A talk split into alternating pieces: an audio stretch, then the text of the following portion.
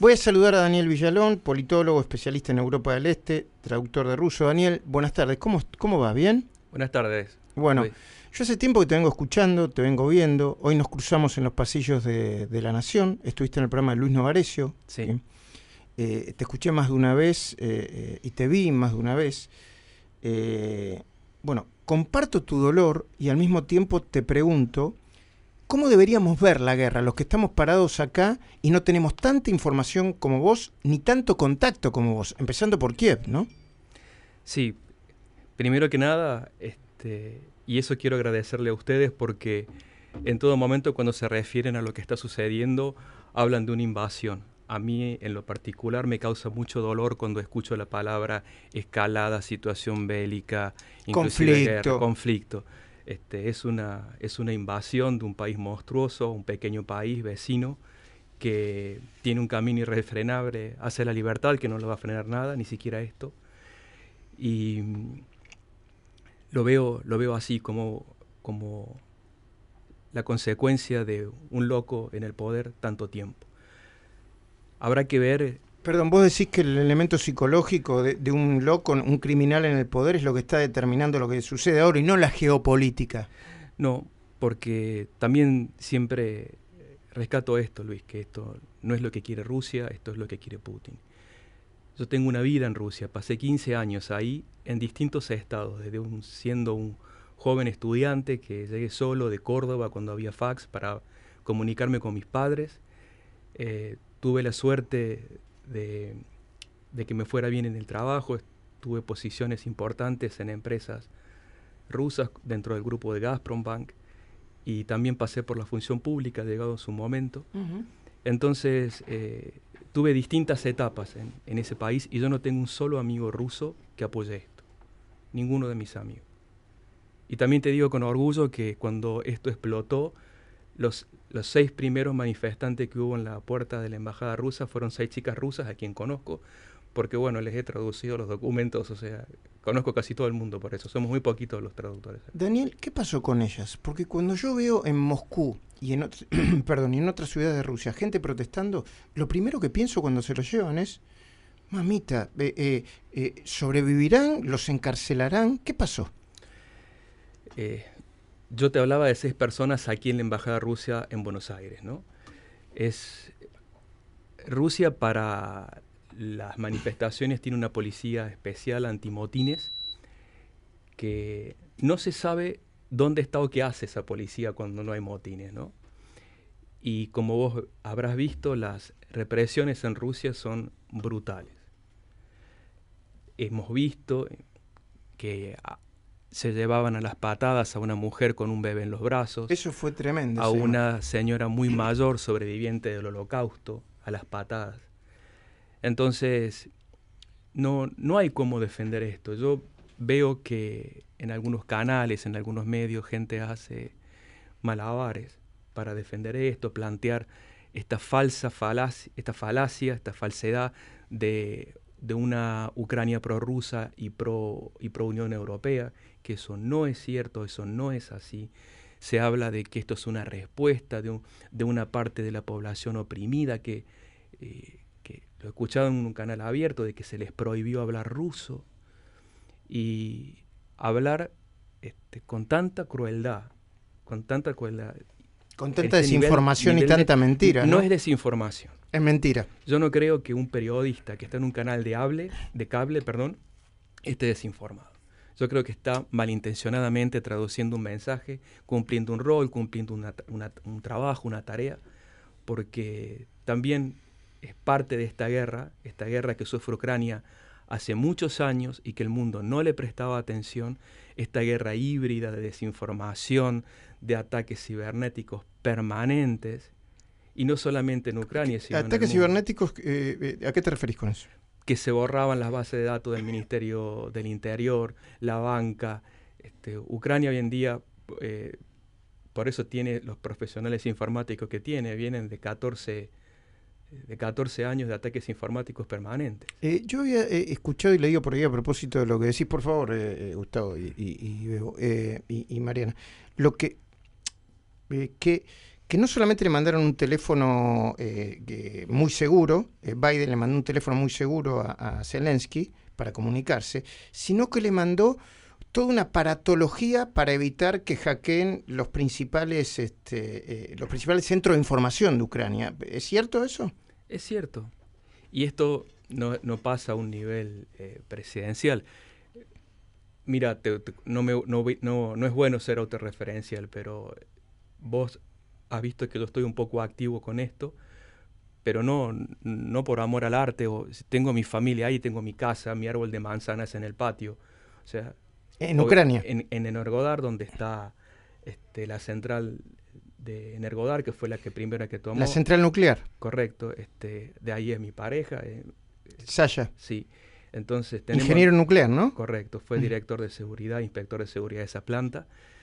Y mm, tenemos nuestra casa y nuestras, tengo mi suegra, mi cuñada, mis amigos de, de la adolescencia, tengo todo ahí. O sea que obviamente tengo una participación activa. Bueno, desde este humilde lugar, yo en estos días tengo tres hackeos de la cuenta de banco, dos de la tarjeta de crédito y he tenido que bloquear mi correo de traductor público porque estaba recibiendo 200, 300 emails eh, cada 10 minutos. A ver, eh, cuando vos decís hackear, no es que yo desconfíe, explícame cómo te lo hackearon. Eh, bueno, unos gastos exorbitantes en, en, la tarjeta de crédito. Wow. Este, hubo que hacer otro, lo mismo, y también en Ah, de paso, agradezco a los chicos del banco, no saben, no saben qué cara ponerme cuando, cuando entro. Yo, y, y, débitos eh, en, la, en, la, cuenta. Y, después cuando te llegan mails, ¿qué, qué, eh, eh, ¿qué, te llegan? ¿De asientos y son mails? Este... Sí, aproximadamente eran, estimo que habrá sido un robot porque eran 200 cada 10 minutos. Wow. Y en el formulario de contacto de mi página, entonces tuvimos que sacar el formulario de contacto y poner la dirección de email en formato de imagen y es algo que, bueno, obviamente eso afecta mi, mi trabajo porque dependo de la gente que, me, que, lo escribe, ¿no? ¿Qué te cuenta Saya? ¿Qué está pasando hoy mismo? Ahora mismo.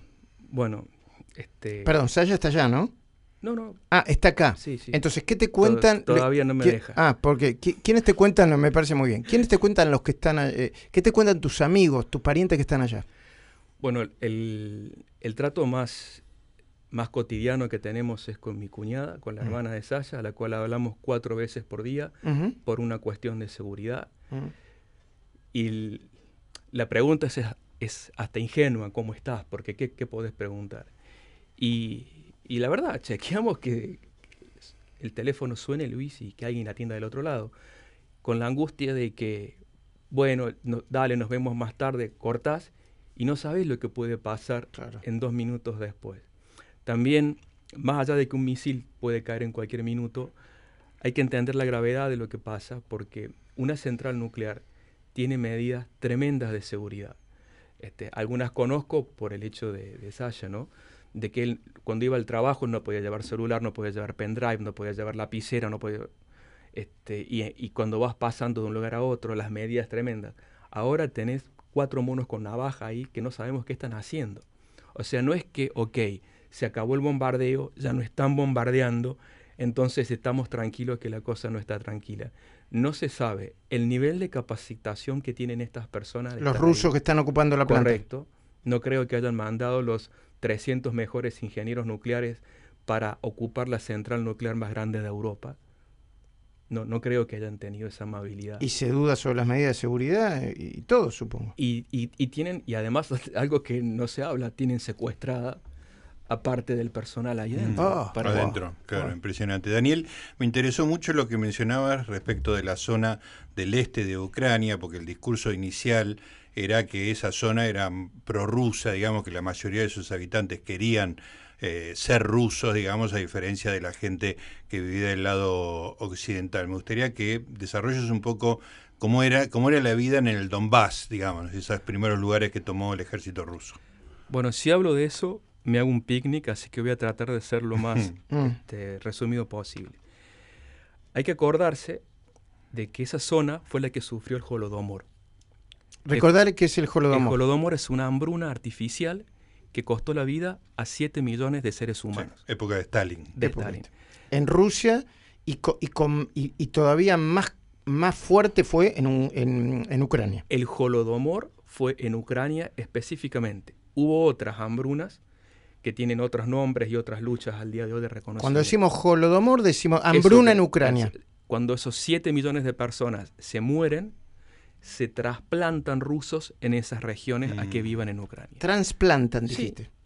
Y además pasaba esto. En la época de Stalin agarraban una manzana, la dividían en cuatro, dejaban un cuartito y a los otros tres mandaban Kazajistán, Uzbekistán, Kirguistán, a, a, los países satélites de la URSS, para matar desde lo más, desde la esencia más íntima de, la, semilla. la semilla, esa nación, que fue imposible.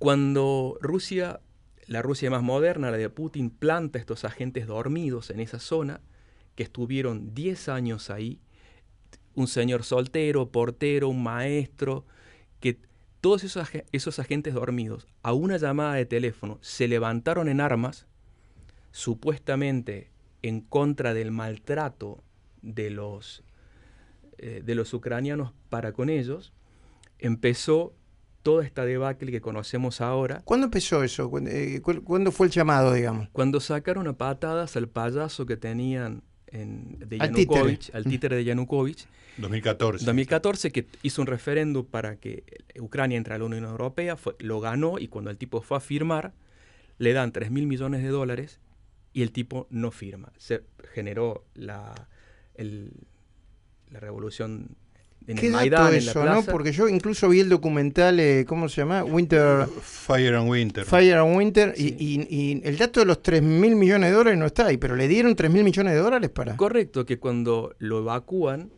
obviamente que se lo evacúan a él y a los 3 mil millones de dólares en efectivo y dinero del Banco Central cuando se va, se va Yanukovych. Entonces, esa, se habla de, las, de los supuestos maltratos que ha tenido esta gente ahí, porque obviamente hay una revolución armada, tenés que mandar el ejército, tenés que mandar las fuerzas de seguridad a, a repeler eso. Nunca los rusos van a hablar de la mayoría ucraniana que estaba muy feliz viviendo en su lugar y que de repente tenían a los rusos. Los defensores de esto tienen que entender que el hecho de que entre Rusia por las puertas de tu país no quiere decir que te entra la inversión extranjera, la prensa libre, derecho a manifestarte, derechos humanos, que te viene la tecnología, las inversiones. No, esta gente rápidamente entendió que tener los rusos ahí implicó Falta de libertad. A falta de libertad, que se le acabaran sus derechos, persecución, muerte, persecución, no poder manifestarte de que estabas en contra, que las empresas se vayan, que te quedes sin trabajo, la miseria. No hay, no hay país en el mundo, salvo que ustedes me nombren tres al hilo acá, donde al cual se le haya arrimado Rusia y sea un vergel. Hablemos de Nicaragua, hablemos de Venezuela. hablemos de Cuba en su momento, Hablemos, hablemos de, la, de, lo que era Bulgaria, Hungría, Estonia, Letonia, Lituania, cuando estaban bajo el ejido de la URSS y ahora cuando están en el ejido de la Unión Europea. Porque también quiero aclarar de que Putin no le tiene ningún miedo a la OTAN. ¿no? Esa es la falacia de Putin expresa. Claro, pone la excusa de la OTAN para atacar a Ucrania y, y, eventualmente otros países, ¿no? De hecho, Putin tiene la OTAN en la frontera, como él tiene su organismo multilateral en la frontera de Europa y ahora está sumando Irán a ese organismo. Déjame recordar con quién estamos hablando. Es Daniel Villalón, politólogo especialista en Europa del Este. Eh, Daniel es traductor eh, de ruso y vivió, eh, ¿cuánto me dijiste que viviste en Ucrania? En distintos periodos, 15, mm. años en total. Muy bien, 35 minutos pasaron desde las 7 de la tarde. Con 24 grados dos décimas, el cielo ligeramente nublado. Hola Majul, mira, lo primero que tendrías que corregir es que no es una guerra, es una invasión. Paulo de Mar del Plata. Sí, claro. Eh, si yo dije la palabra guerra, está mal dicho. Yo eh, siempre me refiero a una invasión. Y si en algún momento dije equivocadamente guerra, está claro que yo pienso desde el primer minuto que es una invasión. Gracias. Hola Luis, el tema de la guerra me pegó muy mal, aunque ahora me estoy acostumbrando. Pero la noche en que se incendió la central nuclear, me agarró un ataque de angustia terrible y lloré. Era inconcebible lo que estaba pasando, pero bueno, uno se acostumbra. Te mando un beso grande, Alejandra Bernal. Gracias, Alejandra. Estoy pensando en lo que dijo Pablo. Es cierto que yo hablé de guerra, porque cuando uno habla conceptualmente, eh, ve lo que ve es la guerra. Sí, además digo, se inicia con una invasión, y, uno después puede decir que bueno, que es una guerra defensiva de Ucrania, ¿no? Pero, pero, entiendo la precaución de que esto se inicia con una invasión. No hay dos bandos que estaban peleándose entre sí. Antes de esto. Y hablando de, bueno, Zelensky acaba de decir, eh, acaba de acusar al ejército ruso de haber hecho fracasar la evacuación de civiles. Esto es otro tema, ¿no? Eh, y eso corre por cuenta mía. Igual que algunos dirigentes acá, los rusos te venden que van a hacer una cosa, pero hacen exactamente lo contrario, ¿no? Bueno, en eso Putin eh, es estable y es una ventaja trabajar con él porque eh, ¿Vos sabes que lo que te dice es mentira. No, lo que te dice no es. a mí en lo personal este, me ha sucedido en mi, mi ámbito profesional es saber que me van a mentir cuando me hablan, me están mintiendo, a mí sé para dónde no ir, digamos. Eso eh, es una de las ventajas que tiene Putin, ¿no? Que sabemos que si abre la boca, miente. Ahora, ¿qué, qué pensás que puede ser la salida para Rusia de esta situación?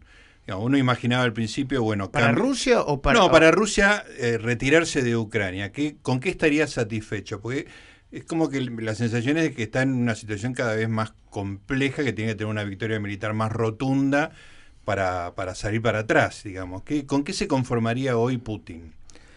Bueno, yo te daría el, humilde consejo de no tratar esto desde la lógica. Si esta tu pregunta sería válida si la presidenta de Rusia fuera Angela Merkel. Claro, un actor racional. Claro. Esta, esta persona, eh, yo no sé, porque no soy médico, ni psiquiatra, ni nada por el estilo, qué efecto ocurre en la mente de un ser humano que está en el poder tanto tiempo. Cualquier país organizado se asegura que su país, el presidente, esté en un periodo corto de cuatro años, que tenga una reelección si fue muy bueno y que no pueda volver nunca más. Porque no es bueno para la psiquis de un ser humano estar sentado. Imagínate, si en, estas eh, democracias de, de Latinoamérica, que son relativamente más pequeñas, que son de un, de un, peso específico mucho menor en el plano internacional, cuando una persona llega al poder, hace lo imposible para manipular para no, para no irse nunca más. Imagínate lo que debe ser Putin. Seguimos eh, eh, recogiendo testimonios y eh, escuchando a nuestra audiencia, pero Nelson Castro nos está escuchando y dice correctamente, es una invasión que ha dado origen a una guerra. Lo que sucede, ahora lo que sucedió es que se produjo una invasión que ha dado origen a una guerra. La OTAN asegura, estoy leyendo Infobae, que defenderá cada pulgada de su territorio, pero Lituania, Letonia y Estonia temen, dicen, Putin no se detendrá en Ucrania. Yo pienso lo mismo. Yo pienso que Putin no está en sus cabales. Es mi impresión personalísima de que Putin es una persona que siente desprecio por la vida humana y que está en el final de su vida, en el final de su carrera, no le importa nada, no tiene nada que perder. En el mejor de los casos no va a vivir mucho tiempo más. ¿Por qué es eso? Si le queda, si tiene salud y. Por una cuestión de, edad. Mm. Por una cuestión de edad y que es difícil ser un presidente muy activo a los 90 años o a los 80. Ya que estás hablando de la personalidad de Putin, o de Putin, como le dicen. Putin, Putin. Eh, un embajador argentino en Rusia me dijo que él tiene una obsesión y que tiene el video del final de Gaddafi y que guarda el video entre sus cosas íntimas en su despacho. ¿Puede ser que eso lo obsesione el final de Gaddafi después de 60 años de poder? Bueno, en primer lugar yo no creo que Putin tenga una obsesión sola, debe tener varias. este, creo que en algún momento tiene ese momento de, debe tener ese segundo de desnudez cuando apoya la cabeza y, y, sobre la almohada y debe pensar un par de minutos. No me consta, porque bueno, eh, después de tantos años y en distintas funciones conozco gente que lo conoce, no, no, me consta ese hecho puntual, pero sí eh, Putin es una persona que tiene una gran paranoia, es una persona que ha ido limpiando sus círculos. Este, a Putin no solo se le mueren los periodistas independientes, no solo se le mueren los opositores, también se le mueren los entornos. Entiendo. Eh, dale, Gustavo. Sí, eh, ¿cómo pensás que está la vida hoy en, en, las zonas que no están totalmente ocupadas en, en Ucrania, donde no hay combates. Ahí, eh, disculpa que te interrumpa. Yo preguntaría primero cómo está la vida en Ucrania, ¿viste? Porque hay combates cuerpo a cuerpo, dicen ahora, ¿no? Disculpame, Gustavo, ¿eh? pero viste que eh, yo, yo, lo que veo es que hay o hay mucha desinformación o no sabemos, este, matan a muchos civiles. ¿Se sabe la magnitud o es información este, relativa y poco confiable? Perdón, Gustavo. No, Bueno, eso me da, me da el pie a lo más jugoso para mí. Te digo, eh, como le comentaba a Gustavo recién, de que es un gran error analizarlo a Putin desde la lógica. El único análisis desde la lógica que me voy a permitir hacer es que el error que cometió Putin de pensar que cuando vengan los tanques, la gente lo va a recibir con ramo de flores. Yo creo que ahí la pifió. Él pensaba que en Ucrania lo iban a recibir como liberador.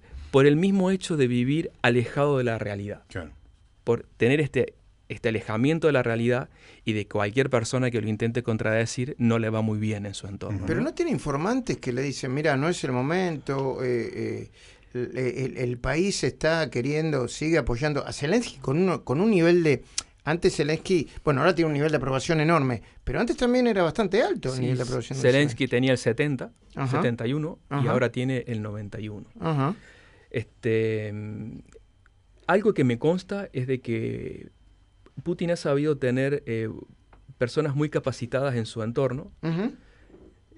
Y de hecho el canciller Lavrov, que no quisiera estar en sus zapatos, porque me consta que no es un mal tipo. Em, ¿El canciller? Sí.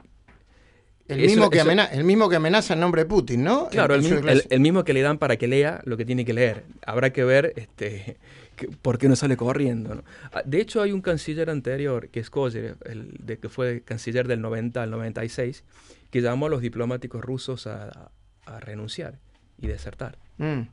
Entonces me decía que este, este canciller... Eh, em, que, Putin le erró en esto. Él pensaba de que iba a tener eh, su revolución cierto apoyo popular. Lo que esto yo lo quiero manifestar muy claramente.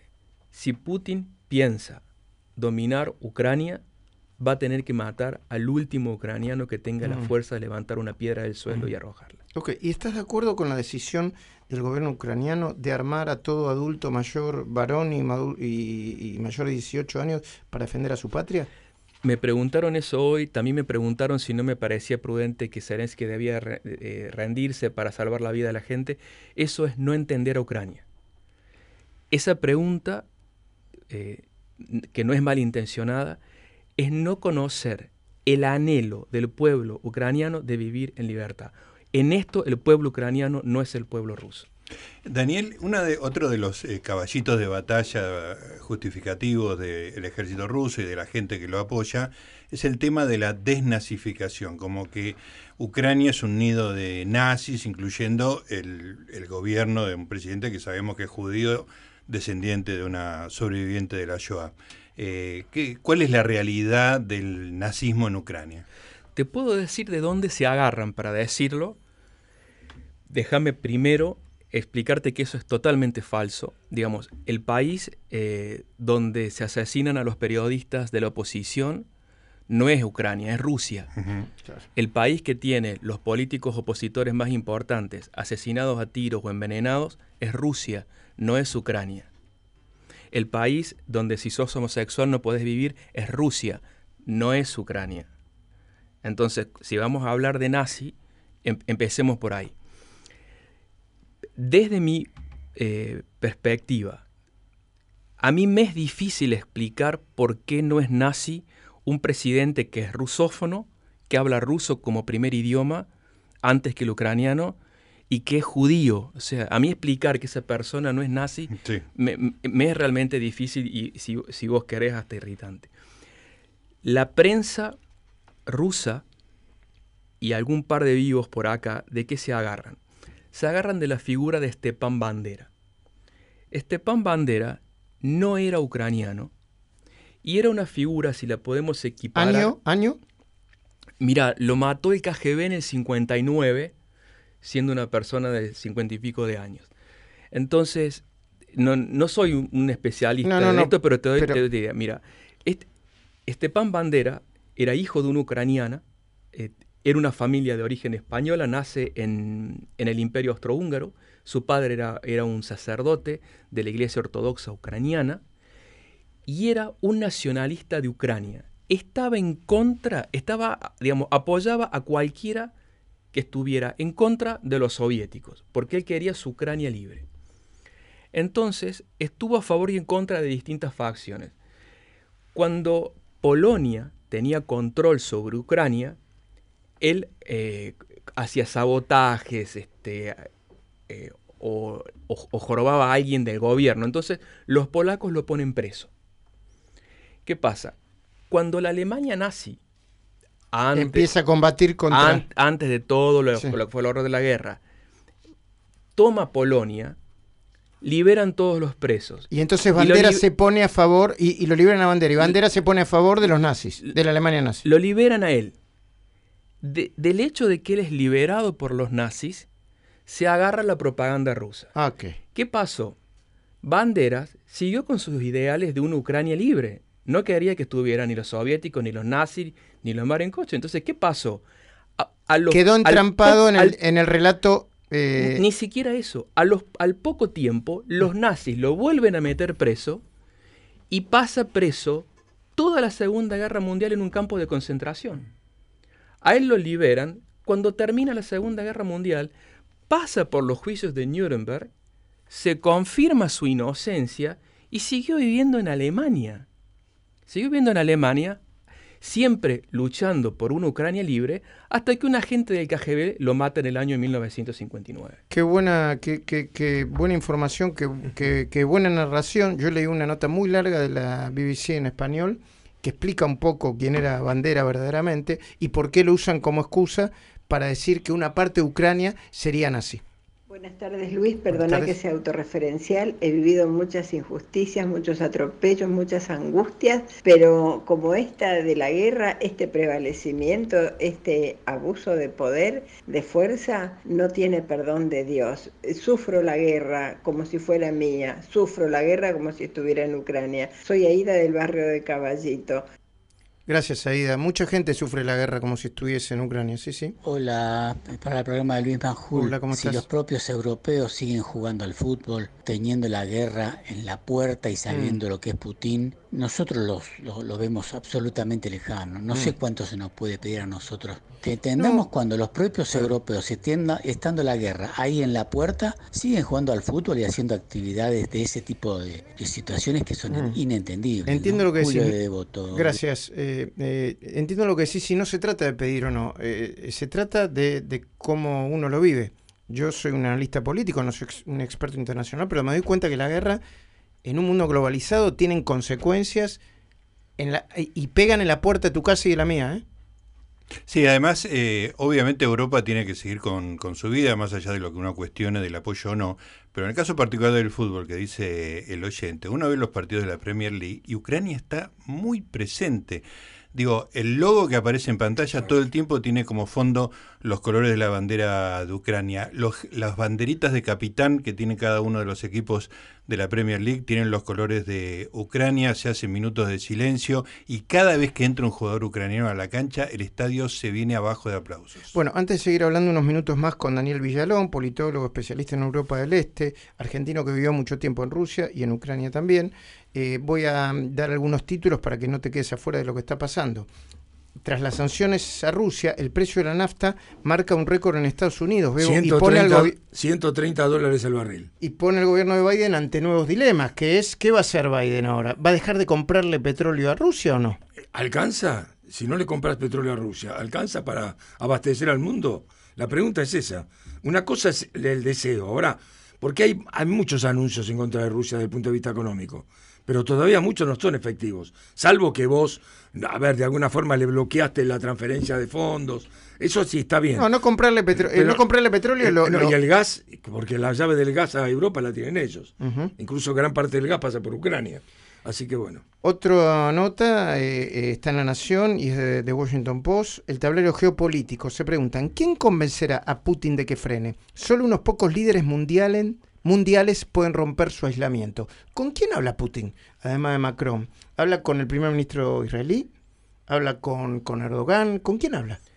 Putin no respeta a nadie, no considera que nadie esté a su nivel. Respetaba a Angela Merkel y tiene su espía. Eh, creo que hablan en ruso y en alemán los dos, ¿no? Eh, me, dijeron. Sí, Angela Merkel habla ruso, y Putin habla alemán. De hecho, vivió en Dresden, en Alemania.